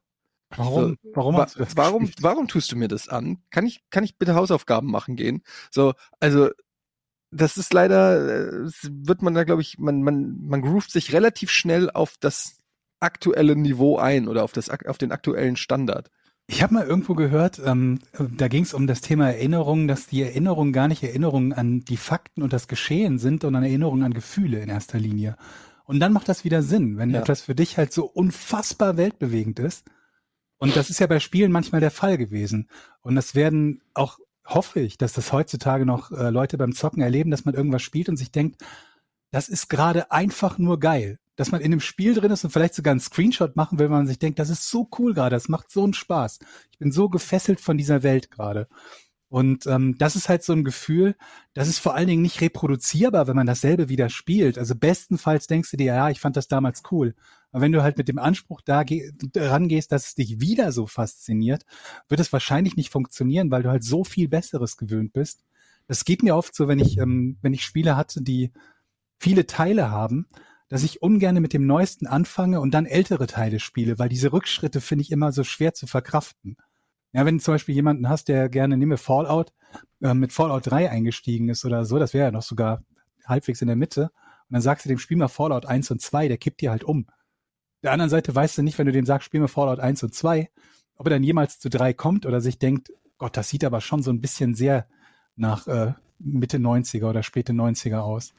Ja, genau, du kannst irgendwie so, du kannst nicht so richtig in, in, in Sachen Qualität downgraden. Gerade viele Spiele und Fortsetzungen, die kriegen ja noch so Quality of Life Verbesserungen oder Oh, so. ja, ja. Mir ist das aufgefallen, als ich jetzt wieder den, Mass Effect Trilogie nee, Diablo 2, äh, hier, wie, kam noch, noch mal neu raus jetzt. Ne? mit den nicht stapelbaren Tränken oder ja, was zum? Beispiel.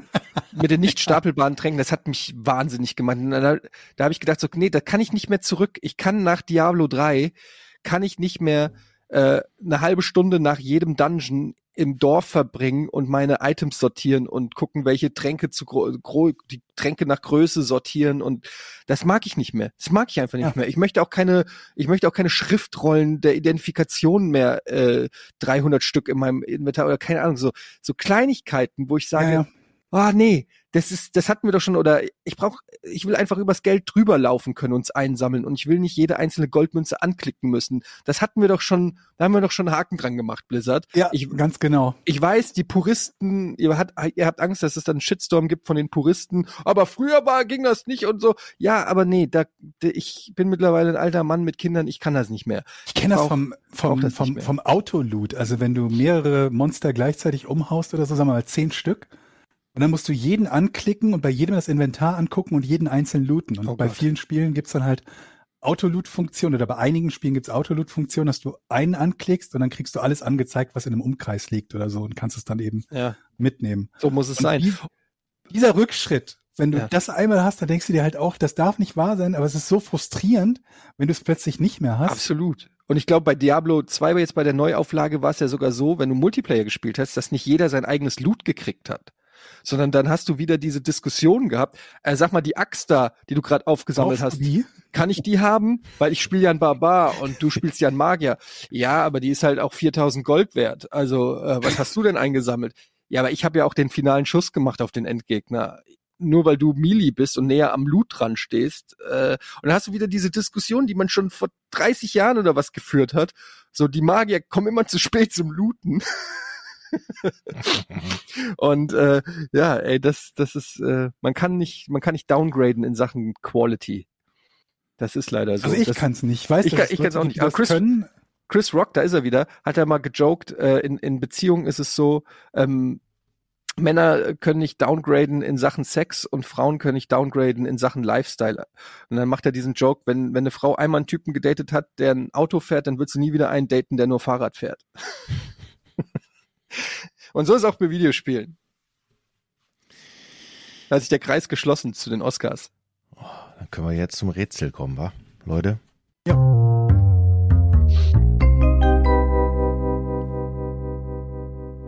Ich würde gern mal ein Rätsel machen. Aber löst du es dann auch selber? Sagst du dann auch gleich Ich selber, ich möchte so viele lösen? Themen für heute aufgeschrieben. Das ist so faszinierend. Heute haben wir echt viel. Ich habe auch viele Themen, aber das machen wir dann beim nächsten Mal tatsächlich.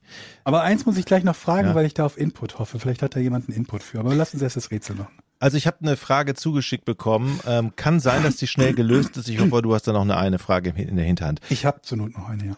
Was sind Scheißtage?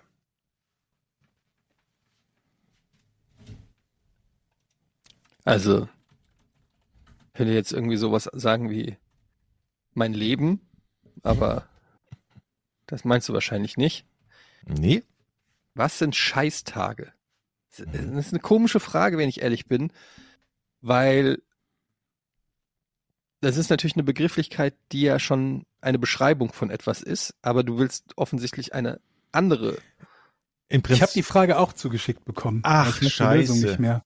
weißt du die Lösung? ich weiß die Lösung jetzt nicht mehr, aber es kann gut sein, dass ich nach fünf Fragen Ah, wieder drauf okay. komme, was es war. Alles Also, klar. Okay, dann wir machen es jetzt trotzdem einfach mal, vielleicht geht's ja jetzt schnell. Äh, ich fand das Rätsel eigentlich ganz nett. Ich Okay, nicht. ich fange mal an mit ja, der Frage. ja. Ähm, hat es was äh, mit bestimmten Wochentagen zu tun? Kann man so nicht sagen, nein. Ähm, Kann man so nicht sagen, das ist, ja, das ist auch, ähm, ist das vergleichbar mit dem mit dem mit dem Wort äh, mit der Wortherkunft vom Blaumachen, wo es ja auch um eine Arbeit geht und wo beim Blaumachen, wenn ihr euch erinnert, ging es glaube ich darum, dass blauer Farbstoff hergestellt werden konnte und man brauchte dafür irgendwie Ammoniak und für Ammoniak mussten die Leute vorher saufen und ne, dann wurde halt gesoffen, um Ammoniak herstellen zu können und so weiter und so fort und daher kam Blaumachen. Ist das irgendwie sowas in die Richtung? Es hat mit Arbeiten zu tun, es hat mit irgendwas Speziellem bei der Arbeit zu tun. es hat was mit der Arbeit zu tun.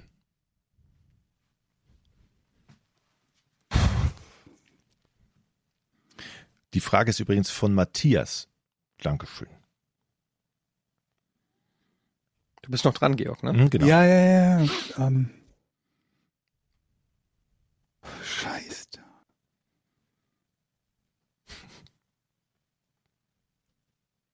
Hat es tatsächlich mit Verdauung zu tun? ja.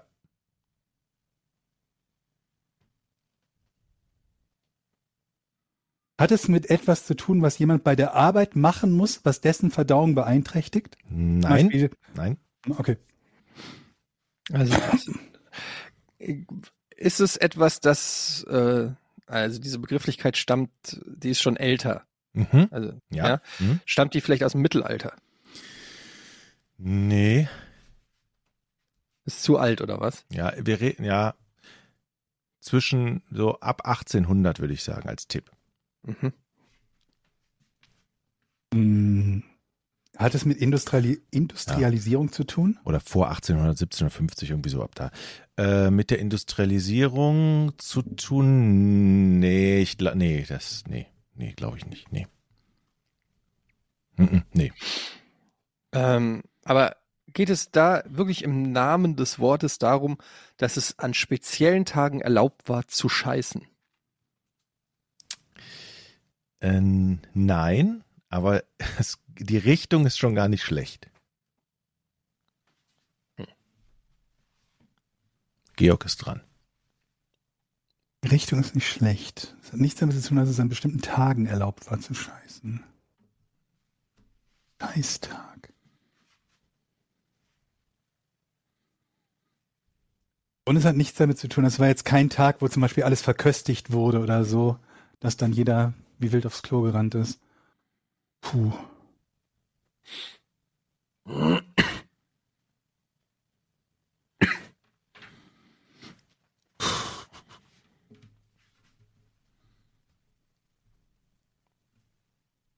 Ähm, hat es was mit der Zeit zu tun, die Arbeitnehmer auf dem Klo verbringen? Ja, Hm. Ist das die kumulierte Zeit, die Arbeitgeber auf dem Klo, Arbeitnehmer auf dem Klo verbringen, die ihnen von der Arbeitszeit abgezogen wird irgendwie? ja, genau das sind die Scheißtage.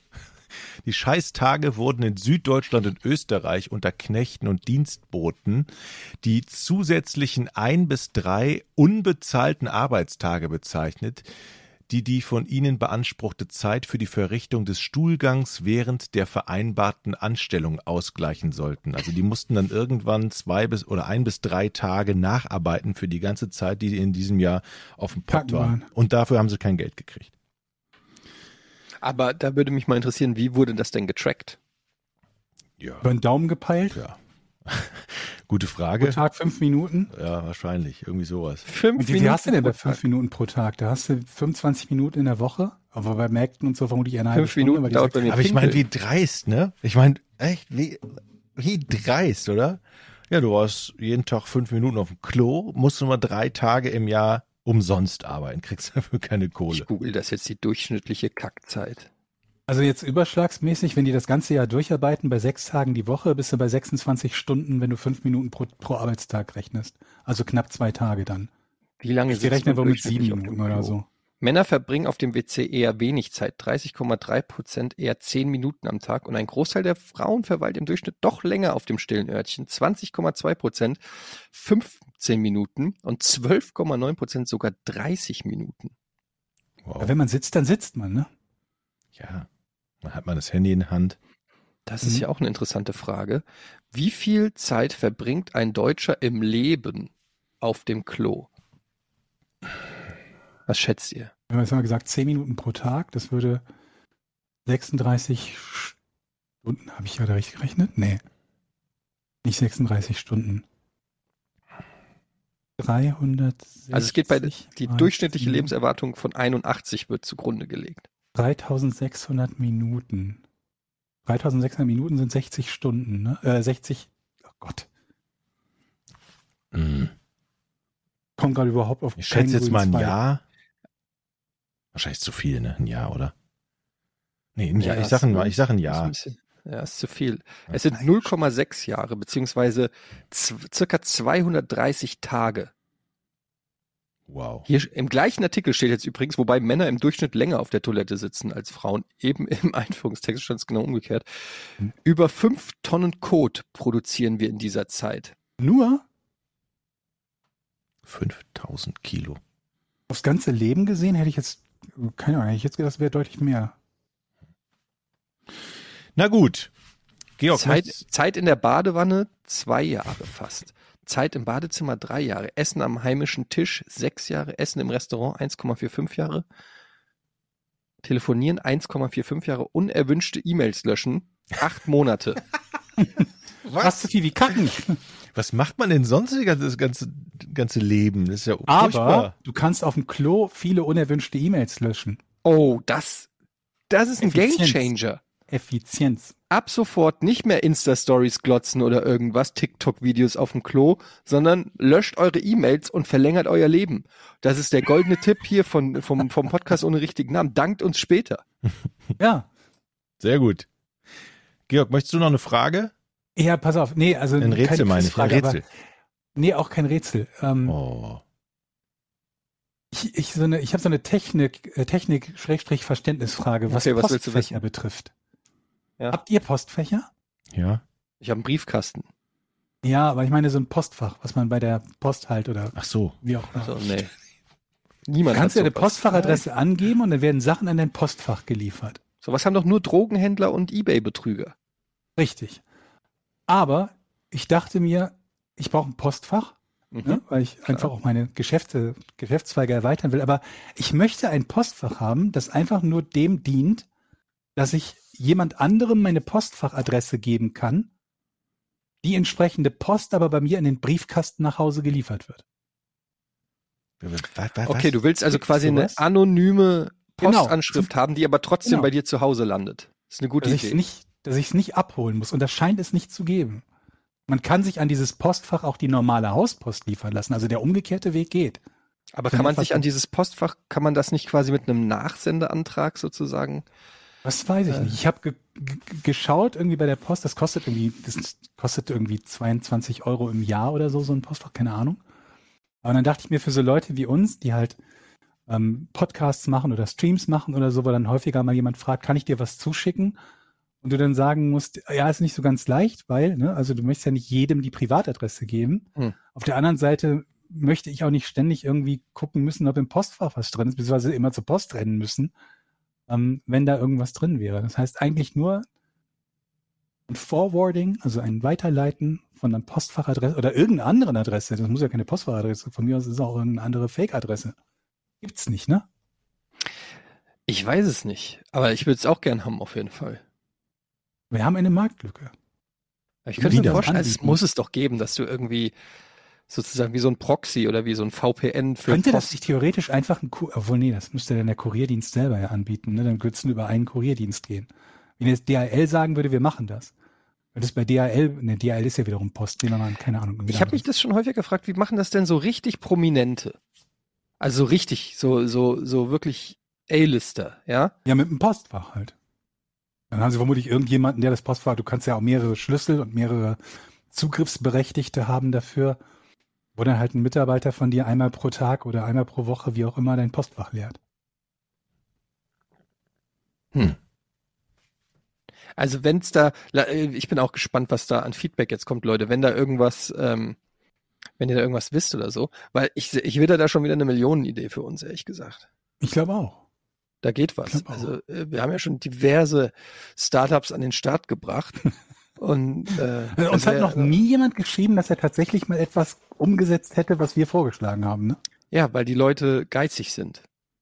Ach so, du meinst damit, weil sie uns kein Geld geben wollen. Aber ich muss auch Genau. zugeben, dass ich noch nie gelesen habe von dem neuen Millionen-Startup mit einer unserer Ideen. Das wundert mich auch, wahrscheinlich, weil die Leute schüchtern sind. Schüchterne Ich hab noch- Milliardäre. Ich habe noch eine Idee, Na? und zwar eine Synchronsprecher-Datenbank für Leute, die schlecht Deutsch sprechen. Und zwar die Akzente haben. Ah, das gibt's aber echte bestimmt schon. Akzente. Wenn es die gibt, dann benutzt die keiner. Weil ich habe neulich wieder ein paar Serien gesehen und wenn ich irgendwie mit Muttern oder mit Schwestern mal was gucke, schauen wir das meistens auf Deutsch. Und da ist mir, wieder habe ich mich aufgeregt, wie räudig die deutschsprachigen Übersetzungen sind. Aber das Allerschlimmste sind die ähm, Dialekte beziehungsweise Akzente.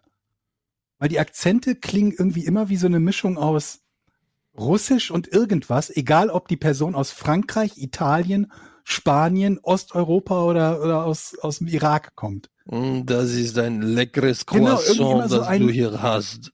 Erstmal ist es immer so ein furchtbarer, nicht erkennbarer Dialekt und dann einer, der immer unfassbar künstlich klingt, wo ich mir denke, verzichtet doch lieber auf diesen Dialekt, der sowieso nichts zur Handlung beiträgt und nicht wichtig dafür ist, als jemanden in einem offensichtlich erfundenen Dialekt sprechen zu lassen, den er normalerweise nicht spricht.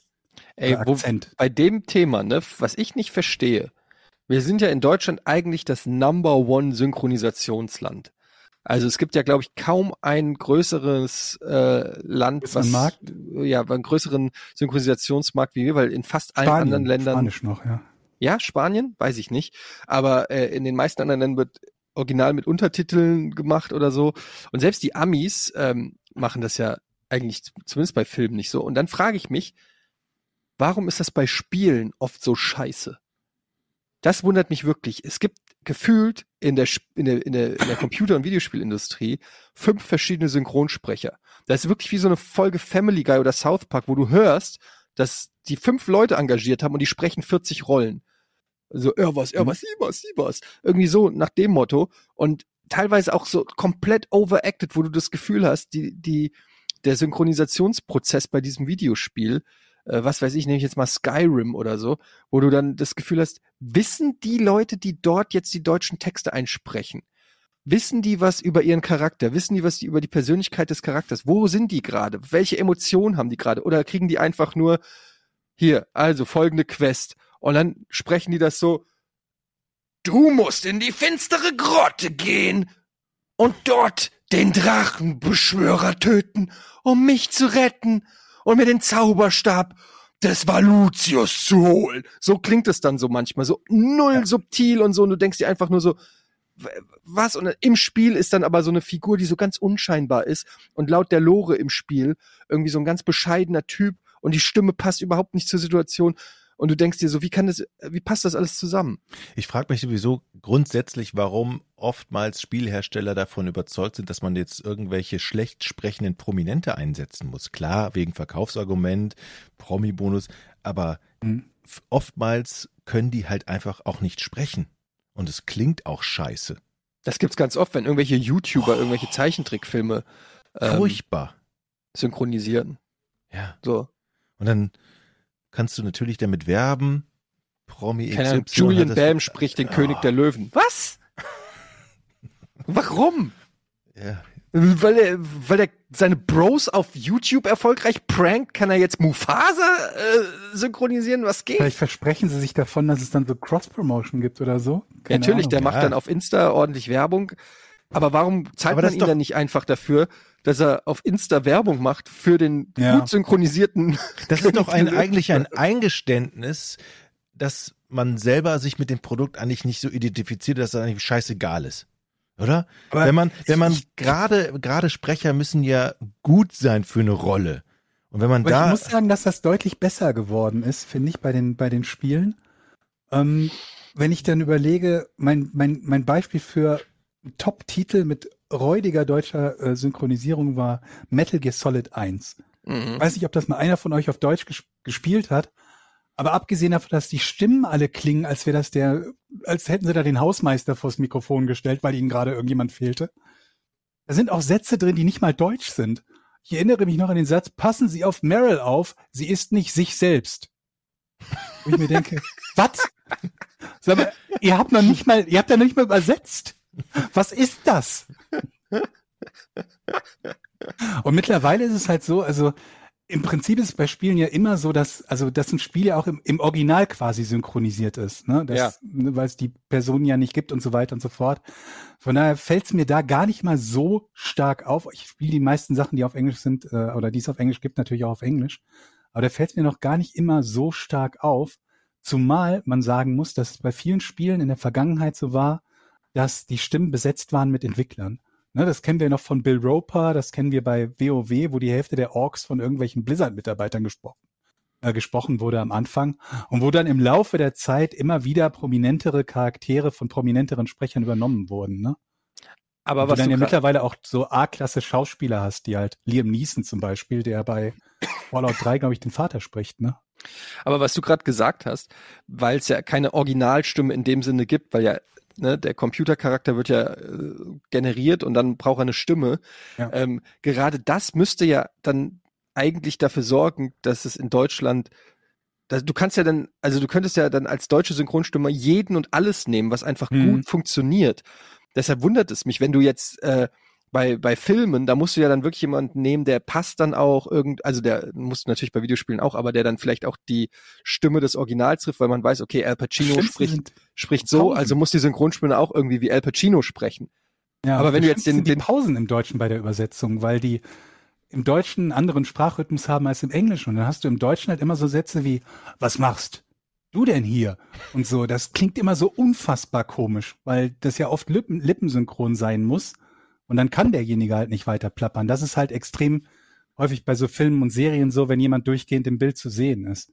Bei Spielen würde das ja theoretisch, zumindest theoretisch, wäre es ja machbar, dass man die Charaktere tatsächlich mit der Lippensynchronizität äh, Synchronizität nochmal anpasst.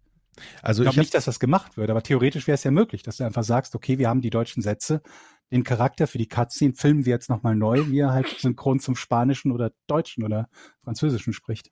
Ich habe ja mal vertont, unter anderem für, für EA, für Medal of Honor, so einen Soldaten, so eine Nebenrolle. Ne? Also es ist immer so, du Mhm. hast einen Kopfhörer auf, dann kriegst du das englische Original vorgesetzt und dann hast du halt eben auch nur genau die Zeit für das Pfeil. Du siehst also praktisch Mhm. vor, die Welle vor dir und dann musst du in dreieinhalb Sekunden diesen Satz beendet haben und mehr Zeit Mhm. hast du auch nicht. Ähm, also du musst genau auf den Punkt, weil die das nämlich genau timen mit den Lippenbewegungen oder es muss genau, muss genau auf die Sekunde sein. Deshalb ist es manchmal, hört sich ein bisschen komisch an. Ja, es ist, es ist, es ist sicherlich auch nicht einfach. So, ich will da auch niemandem zu nahe treten, aber ich glaube, dass äh, mittlerweile ist es auch schon besser geworden, da gebe ich Georg auch recht. Wenn zum Beispiel, wenn man sich God of War anguckt oder so, ist im- Spielen, im, ja, ja. In, im, in Englischen und im Deutschen ziemlich gut synchronisiert und deutlich besser. Ähm, vor 10, 20 Jahren, da war das teilweise noch stiefmütterlich, wobei ich auch da sagen muss, ähm, zum Beispiel, ja, Monkey Island, wo wir vorhin drüber geredet haben, eine sensationell gute Synchron, also äh, nicht nur Synchronisation, sondern auch gute Sprachausgabe hat. Also meine ich jetzt zwar die englische, aber auch zum Beispiel Monkey Island 3, die deutsche ähm, äh, Vertonung und Sprachausgabe von Monkey Island 3 ist richtig, richtig gut. War das nicht, ähm, ja, da habe ich das falsch im Kopf, war das nicht Boris Schneider-Jone, der die Übersetzung für Monkey Island gemacht hat? Genau, der hat die Übersetzung gemacht. Weil das ist ja auch noch ein wichtiger Texte. Faktor, ne? dass Ja. die Sachen halt übersetzt werden von jemandem, der so ein bisschen Ahnung hat, worum es geht, worum geht es inhaltlich und dann halt auch, ähm, naja, manche Anspielungen möglicherweise versteht und dementsprechend halt auch sinnvoll übersetzen kann, weil das passiert einem ja auch gelegentlich, dass man feststellt, da ist eine Sache übersetzt worden von jemandem, der überhaupt nicht weiß, worum es ging Mhm. und von niemandem gegengelesen worden, der das hätte korrigieren können und das ist halt auch manchmal proble- problematisch. Macht er übrigens jetzt bei dem neuen ähm, Return to Monkey Island nicht mehr. Ähm, es gibt einen neuen Übersetzer. Marcel Weyers heißt er übrigens. Ja. Also, wir sind gespannt. Wir freuen uns auf Monkey Island. Wir freuen uns auf eine gute äh, Synchronisation und wir freuen uns, wenn ihr uns bei Patreon unterstützt. Patreon.com slash Podcast ohne Namen. Supportet diesen fantastischen Podcast. Es ist ja einer der wenigen Podcasts, die es überhaupt noch gibt auf der Welt und deshalb sollte man den hegen und pflegen. Ähm, ihr bekommt den Podcast dann natürlich auch am Produktionstag. Zum Beispiel heute ist, welcher Tag ist heute? Dienstag. Dienstag. Dienstag statt Freitag. Ja. Und werbefrei.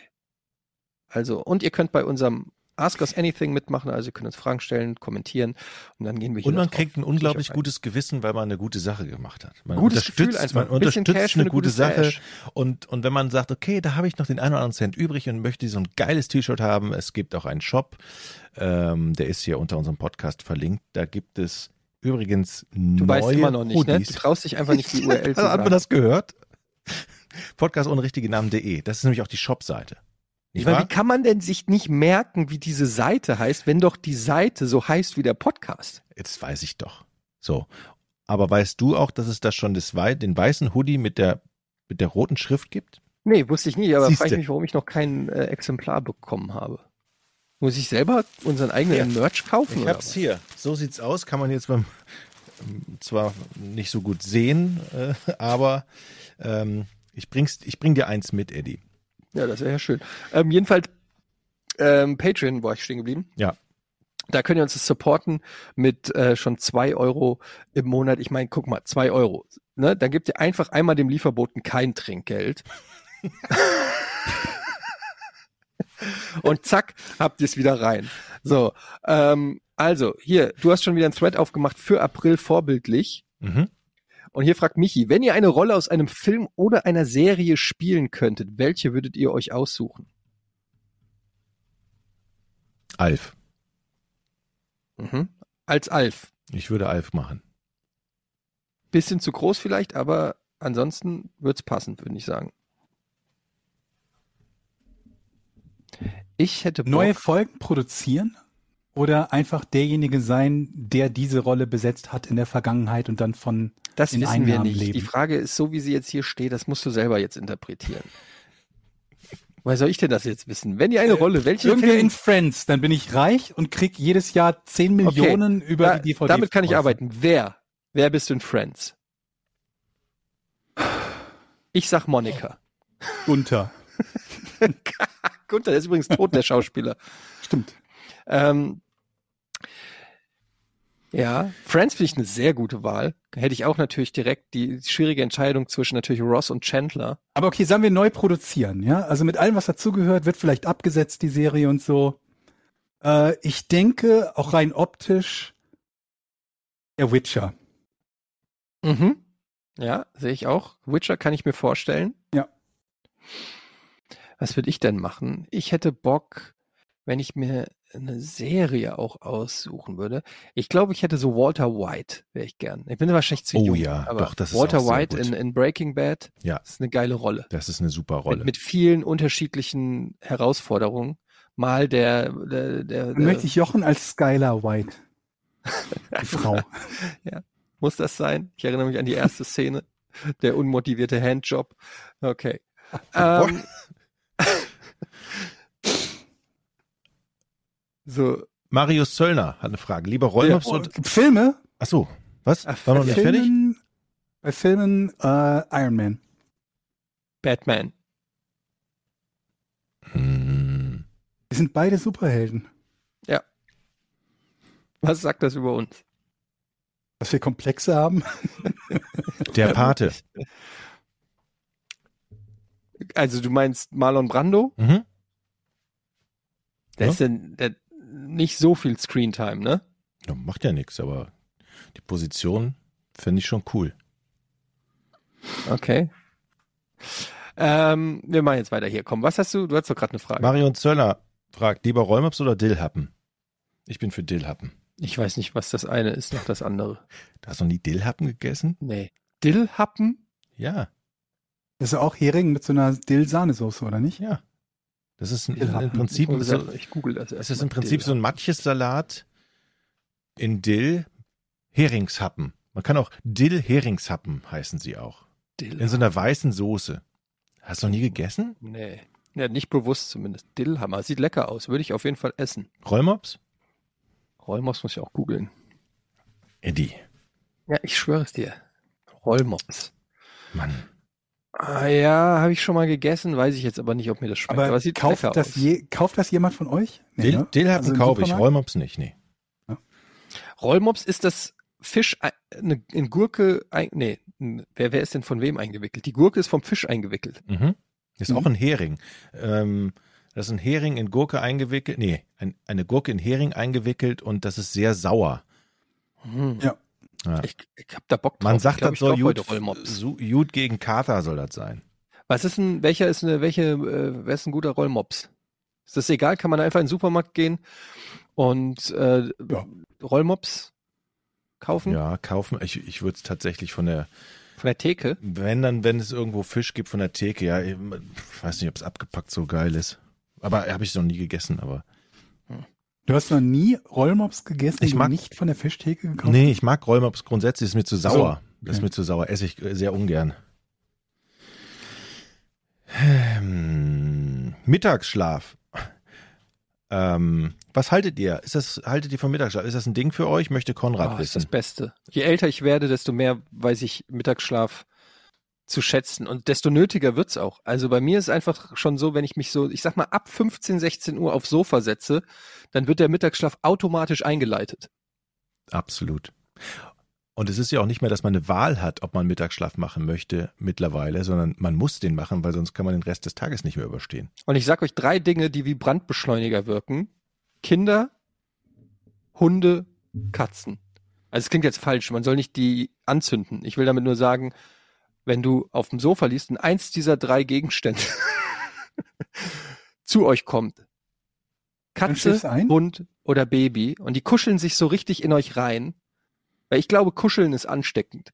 Wenn so Mhm. ein Hund, so ein leicht warmer Hund, ich habe das jetzt beim Jochen habe ich das wieder gemerkt. Ich habe beim Jochen Mittagsschlaf gemacht. Ich war vor zwei Wochen zu Besuch Mit bei Jochen. Hund, äh, Und es ist exakt so passiert, wie ich es gesagt habe. Ich habe mich aufs Sofa gelegt, Mhm. ähm, nach 15 Uhr, großer Fehler. Und dann kam Carlo, ist aufs, aufs Sofa gehüpft und hat sich da irgendwie an mein Fußende eingenistet. Und so, und ich, ich habe ihn dann so, ich war schon müde und dann habe ich gesehen, wie Carlo es sich so unglaublich, er muss dazu sagen, Carlo ist ein Hund, ähm, wie Carlo es sich da so gemütlich gemacht hat und völlig in sich geruht an meinem Fußende lag. Und es hat sich direkt auf mich übertragen und ich gesagt, okay, also dann machen wir das jetzt. Und zack, ich war zwei Minuten später bin ich eingepennt. Strahlt echt eine Ruhe aus und so. Oh. Also Mittagsschlaf. Gut. Ja, das ist in unserem Alter Ähm. fast überlebensnotwendig. Was nervt euch am meisten an anderen AutofahrerInnen, Michi? Ja, Hm, okay. Drängeln. Das nervt mich am meisten. Drängeln. Ähm, ja, Drängeln nervt mich, aber ich drängel auch, wenn einer vor mir zu langsam fährt. Drängeln nervt mich nur, wenn ich schon das Optimum der momentanen Fahrsituation rausgeholt habe. Dann fuckt mich Drängeln ab. Aber wenn jemand vor mir 30 fährt, wo 50 erlaubt ist, dann ist Drängeln erlaubt. Mhm. Also es ist immer eine, es ist es Wie ist nah gehst du ran, so ungefähr? abhängig. So. Naja, nicht so nah, dass es, weil am Ende bin ich ja der Doofe, wenn er eine Vollbremsung macht oder so. Aber ich, ich, ich versuche dann immer Abstand zu lassen und dann wieder ein bisschen Gas zu geben, damit er merkt, da kommt was Schnelleres auf mich zu, um ein bisschen, Komm, mal Licht, Lichthupe so mal. Hm? nee, Hm? sowas mache ich. Nein, komm. Nee, Lichthupe habe ich noch nie vielleicht. gemacht. Habe ich noch nie gemacht. Noch nie. Ich habe auch noch nie links geblinkt auf der Autobahn. Rechts überholen? Mhm. Das habe ich schon gemacht. Was, ja, wenn einer die linke Spur blockiert, dann überhole ich rechts. was mich furchtbar nervt, ist, wenn die Leute nicht in den Rückspiegel gucken. Also, selbst wenn man Beifahrer ist, ich sage, meine Frau zum Beispiel, die guckt nie in den Rückspiegel, habe ich so den Eindruck, ja. Ich gucke immer alle zehn Sekunden in den Rückspiegel, mindestens. Ja, aber du musst doch wissen, was hinter dir abgeht. Genau, das sage ich hier ja auch immer. Wir können nicht zusammen gut Auto fahren. Das ist, endet immer im kleinen Krieg. Guck doch mal in den Rückspiegel. Und man sieht ja auch, ob der Vordermann in den Rückspiegel guckt und dich sieht. Da gibt's ja auch Leute, die gucken nicht in den Rückspiegel. Ja, vielleicht gucken die dann in den Seitenspiegel. Ja. Du musst den Rückspiegel Nicht gucken. blinken ist bei mir ganz weit vorne, bei Ja, die ich bei das haben wir, glaube ich, auch schon mal besprochen, ne? Diese Mehr als Situation, einmal. Das macht mich wahnsinnig. wenn du dich einreißt und einfach nur in der falschen Schlange stehst, weil der eine, eine nicht geblinkt hat und du denkst, der fährt offensichtlich geradeaus, aber dann will er sich doch. Und äh, fährt ihr will dann, also selbst als Fußgänger, fährt ihr über den Fuß, weil er nicht geblinkt hat und trotzdem abgebogen ist? Oder du stehst irgendwo, willst die Straße überqueren, wartest, weil er ja offenbar nicht blinkend geradeaus weiterfährt, Mhm. wartest, wartest, wartest im Regen Mhm. und dann biegt er rechts ab vor dir, du hättest die Straße überqueren können, er hat nur nicht geblinkt. Ja. Macht mich irre. Finde ich auch. Kann mich komplett bei dir. Gibt es auch als Autofahrer diese Situation, dass du nicht abbiegen kannst, weil du denkst, da kommt dir ein Ja. Auto entgegen, aber dann biegt er ab und er hätte, hätte es dir einfach signalisieren können. Und das ist ja auch immer so eine Kettenreaktion. Das ist ein Oder Butterfly-Effekt. im Abbiegen noch, so in 30 Prozent der Kurve sind schon um, dann wird der Blinker noch mal kurz Das ist ein. Butterfly-Effekt, Georg, weil du weißt ja nicht, dadurch, dass der nicht geblinkt hat, kommen nur noch drei Autos über die, über die Ampel statt zehn. Und der zehnte hat zufällig seine schwangere Frau hinten auf der Rückbank und äh, die kommt zu spät zur Entbindung, muss das Kind auf der Rückbank auf die Welt bringen. Das Kind hat dadurch traumatische Schäden von Geburt an und wird Diktator. Und warum? Weil einer nicht geblinkt hat. Mhm. Ja. So ist das. Wahrscheinlich haben wir deshalb Putin. Weil irgendwo in Russland irgendwann vor 70 Jahren einer nicht geblinkt hat. So, so, so passiert's. Ja. Blut an den Händen. Drei schnelle, nee, erstmal erstmal das hier. Rafa, ich würde so vieles wissen von euch. Da aber meine Frage eh nie drankommt, lasse ich es einfach und mache mich weiter ran an die Arbeit. Schön. Dann Starker Kommentar. J, JPB, drei schnelle Fragen. TKKG oder drei Fragezeichen? Ja, Fragezeichen. Ja, ich bin eigentlich Ich letztendlich auch. drei Fragezeichen, aber ich habe auch viel TKKG gehört. Ähm, ist ein bisschen actionreicher oft gewesen. Knight Rider oder Magnum? Knight Rider. Magnum. du, Magnum, ne? ja, Magnum, ja. Meinst du das Mhm. Eis oder den Nein. Privatdetektiv? Magnum. Das ist den Privatdetektiv natürlich. Was habt ihr gesagt? Das ist ja sonst auch ein komischer Vergleich, was zwischen Knight Rider Magnum und einem Eis. ich. Ich Ich sag Knight Rider. Ich auch. Night Rider fand ich nie so toll früher. Das ist das Original-Theme. Alf oder E.T.? Alf natürlich, ne? Sind wir uns doch einig, oder? Ja, das kann man nicht vergleichen. Das eine ist eine Serie, das, das andere ist ein Film. Ist, ja, äh, aber das, das, das, geht nicht darum. Er vergleicht es ja los. Ihr müsst euch entscheiden. Welches Alien ja, das ist besser so wie ist. Schindlers Liste oder Verrückt nach Mary. Also. ja ja. Ich, seh, ich sehe was. Sehe Parallelen. Ähm, ja, ich weiß nicht. Alf ist natürlich, er hat mehr Charakter als E.T., aber E.T. ist schon auch einer meiner, einer, einer meiner Lieblingsfilme, muss ich sagen. Ich liebe E.T. Also, aber ich liebe auch Alf. Ich habe alle Hörspielkassetten gehabt von Alf. Kann die alle mitsprechen. Wayne Schlegel, Michigan Lebens- und Unfallversicherung. Gut. Ja, haben wir doch ähm, Haben wir ein paar Fragen haben wir ein abgearbeitet. paar, paar Fragen abgearbeitet. Gibt es sonst noch Themen, die hier besprochen werden müssen? Ja, ich habe eine, eine Frage, die, die muss ich diese Woche noch loswerden. Ich habe mir letzte Woche Pistat, äh, Pistazien gekauft. Okay. Man kann ja die Pistazien in zwei verschiedenen Arten und Weisen essen. Man tut sie in eine Schüssel, hat eine andere Schüssel für die ähm, Schalen AKA Oder- der Bauch. Ja. Oder man tut sie in die gleiche Schale, die, die, die, die, in die gleiche Schale die Schalen wieder rein. Das heißt, man hat die Schalen und die frischen Pistazien in einer Schüssel. Ich bin der Typ, der das alles in einer Schüssel hat, weil ich dann immer so ein Erfolgserlebnis habe, wenn ich da rumwusel, wieder eine volle gefunden zu haben. Wisst, versteht ihr, was ich meine? Also trennt ihr die Schalen, ja, du kannst die Schale auf keinen Fall wieder in die gleiche Tüte. siehst du, bin ich völlig weil anderer dann, Meinung. Dann greifst du ja rein und hast die Hälfte Schale. Ja. Bin ich ganz anderer Meinung. Aber das macht doch keinen Sinn. Du kannst doch am Ende, je mehr du isst, Ja. desto mehr verändert sich ja auch die Ratio von Essbaren zu sozusagen Genau. Abfall in dieser Und Tüte. Das heißt, irgendwann greifst du da rein und hast Ja. zwei Drittel lang nur Schale in ja, der Hand. Ja, ja. Aber, Aber das das, doch hört sich, gut. das hört sich, erstmal hört sich das an wie total irre, weil man ja dann irgendwann nach der letzten Pistazie eine halbe Stunde sucht. Aber das Erfolgserlebnis, wenn du sie dann gefunden hast, ist halt so gigantisch groß, dass es eine, eine Belohnung ist, Nee, im ich Körper stattfindet eine, eine Endorphinausschüttung. Das kann ich nicht bestätigen, Jochen. Wirklich Doch. nicht, weil ich bin sowas wie der damit, du wirfst, Pistazienmeister. deine, du wirfst deine Pistazienschalen in die Pistazientüte. Ja, Das ist doof. Damit du es schwerer hast, Pistazien, die man Nein, essen kann, zu finden, damit damit, ich die Freude glücklicher- größer darüber damit ist, ich- wenn du eine findest, die man Ja. essen kann. damit ich habe ein Glücksgefühl, wenn ich wieder Das ist, nee, das ist so, als ob du 10 Euro von dir selber versteckst, damit du sie irgendwann findest und dich Ja. darüber freust, dass du 10 Euro gefunden hast. ja, man kann ja geteilter Meinung sein. Das stimmt. Das kann man. Und ich würde gerne mal wissen, wer das noch so macht wie ich. Ja, bei Patreon kann man Dann, sich ja, aber dann heb doch gleich deine Pistazienschalen auf, tu die in einen Eimer und tu alle neuen Pistazien dazu.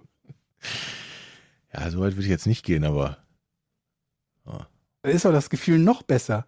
Vor allem, wenn du eine Pistazie findest, die von 2007 ist, die du bis dahin noch nicht gefunden hattest.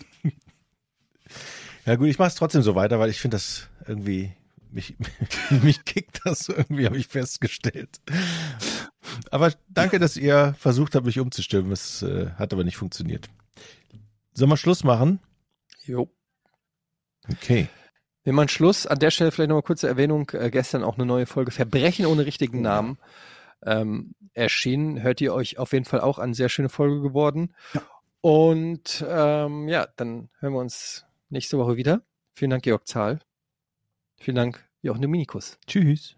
Drei, zwei, eins. Podcast ohne richtigen Namen. Die beste Erfindung des Planeten. Da muss ich lachen. Zu 80% Fake. Nackt und auf Drogen. Podcast ohne richtigen Namen. Podcast ohne mich, wenn das hier so weitergeht. Ganz ehrlich. Du hast nicht ernsthaft versucht, Tiefkühlpommes in der Mikrowelle zu machen.